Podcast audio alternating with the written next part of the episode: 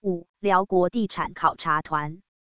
同时，王老板也从树农间得知，由于马来西亚、越南、印尼在东南亚都是属于较先进国家。土地成本贵，相对树农种树成本高。辗转得知，东南亚中心辽国属于未开发国家，沉香树本身就都还是天然的，一棵树树龄甚至长达百年以上，因此大部分的树是其他国两倍以上，有些的大小甚至是他国的十倍。直径一棵树可以抵十棵。因此，决定在辽国开始进行植树工程。王老板起先透过认识的人在当地找树，再请翻译，在辽国先行进行植树工程实验。之前投 O B H 的人都是最相信沈老师的人，但要如何再让更多人投钱到一个先少人知道的国家？大家知道泰国、马来西亚，就是没有听过辽国，那怎么敢把钱投到那里呢？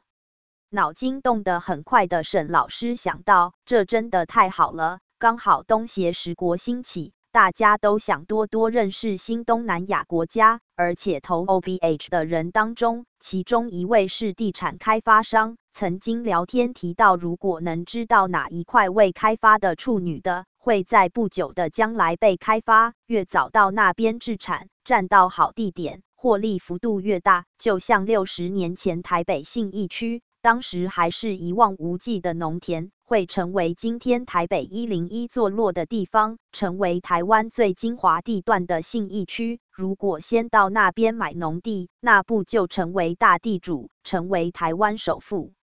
于是沈老师发起了辽国地产考察团，内容包含辽国未来商业中心考察、万荣、辽国旅游胜地旅游，其中当然包括城乡园区考察。这样的行程一出，让周边得知讯息的人抱着想成为未来一百零一地主的心情报名参加。第一次试办旅行团到辽国，沈老师与太太因曾开过安亲班，人称严老师，也是第一次来到这里，完全没有先行考察安排路线，只用通讯软体请王老板的辽国当地朋友协助安排行程。隔天王老板也会与旅行团会合，旅行团一到辽国机场。发现真的是没开发的国家，只用简单停机坪搭建的机场，这对常旅游的伙伴觉得挺正常的。在通关时还需在护照加一美元作为通关手续费，搭着小巴士分批前往饭店入住。饭店是辽国当地最高级的饭店，众人都十分期待。在路上，一行人发觉原来只有在总统府前四十公里有铺设柏油路，其他都是黄土路。有年纪的伙伴说：“这好像我们小时候的路哦。”有回忆起小时候淳朴的台湾社会。说着说着，就来到了下榻的饭店。原本大家想象的是出国必去的五星级饭店，没想到在辽国最顶级的饭店是台湾的一般商务旅馆。这下子平日养尊处优的台湾人真的感受到了什么叫做未开发国家。行程总共六天五夜，行程安排顺序是了解辽国永贞地理位置及未来商业中心区，且中国“一带一路”铁路预计穿越的区域。并了解目前辽国地价及现有商业活动。行程中间安排往万荣旅游，约两小时车程。万荣最常见欧美及韩国旅客，喜爱大自然刺激活动，搭热气球远望石灰岩地形，搭配夕阳景色，十分优美。也可乘坐轮胎飘飘河，悠闲的度过午后时光。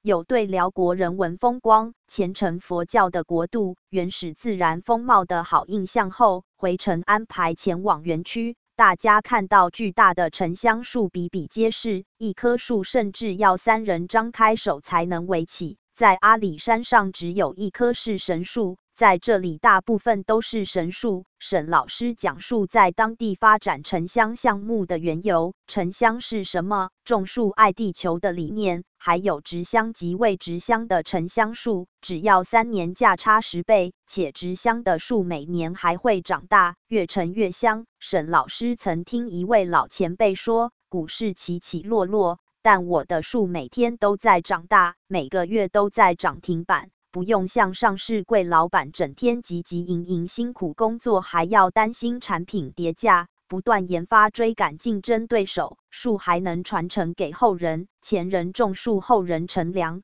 对地球环境也越来越好。这让每位参访团的成员都非常支持沈老师的理念，也十分感谢严老师这几天无微不至的照顾，让大家来到异地都能玩得尽兴。期望在未来能帮助扶持沈老师，尽一点绵薄之力。参访团成员表示，可以等待二十横线三十年辽国发展，也可以投入三横线五年做沉香树投资。真的，这次旅程有来值回票价。这对沈老师真的是意外的惊喜，不仅是免费说明会，只要安排行程一同出游，不用出机票，更是招资庄脚及未来投资方的大好机会。回台后，一群人纷纷想拿钱给沈老师，都想拥有自己的沉香树，未来跟朋友一起去辽国，还能说这是我道树哦，仿佛真实版开心农场。二零零八年在 Facebook 风靡全球的一款农场游戏。沈老师也马不停蹄的开展分享会，为下一次的辽国考察团做筹备，也思考着到底什么制度比较好做筹资发展。另一方面，也告诉王老板，下一次参访团行程安排可以更好，让参与的人宾至如归，重点是宾主尽欢。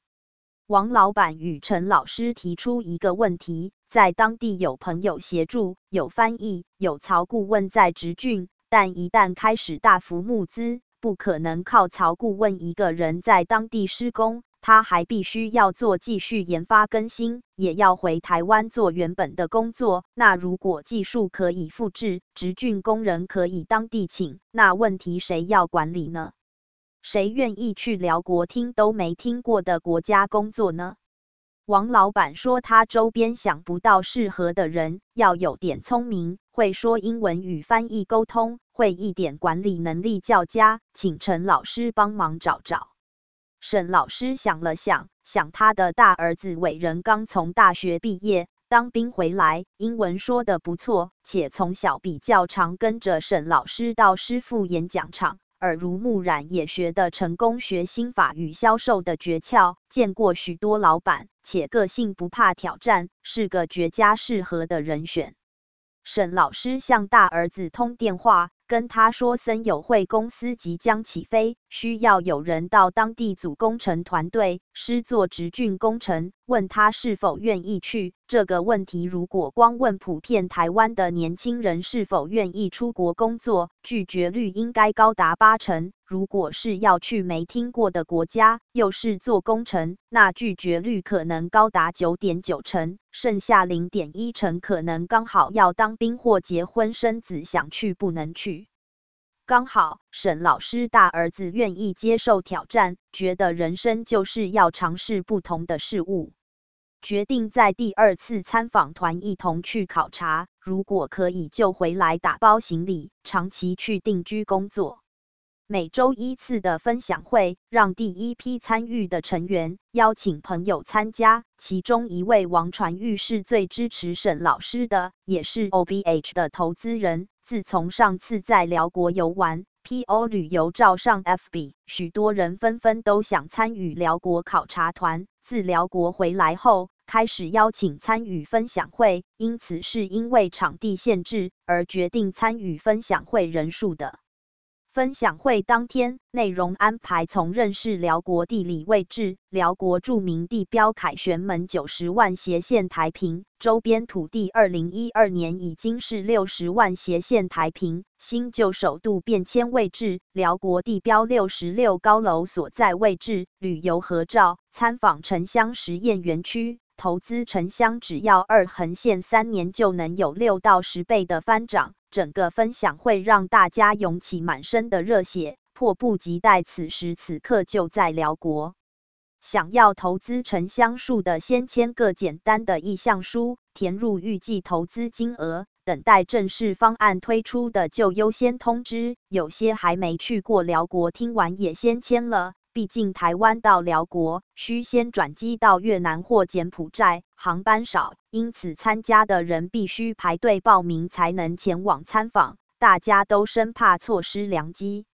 历经两次分享会后，第二次辽国考察之旅起航了，由沈老师及严老师，还有大儿子伟人一同前往。经历第一次试办考察团后，第二次流程越来越好，成效反应都十分热烈。严老师的贴心服务，让参与的伙伴心中都有温暖的感受。主要伟人也感受到大家踊跃的气氛，辽国天然悠闲的环境，他也十分喜欢。在行程最后，决定在下次参访团就直接到实验园区实习工作。虽然远在他乡，但也有一家人一起工作幸福的感觉。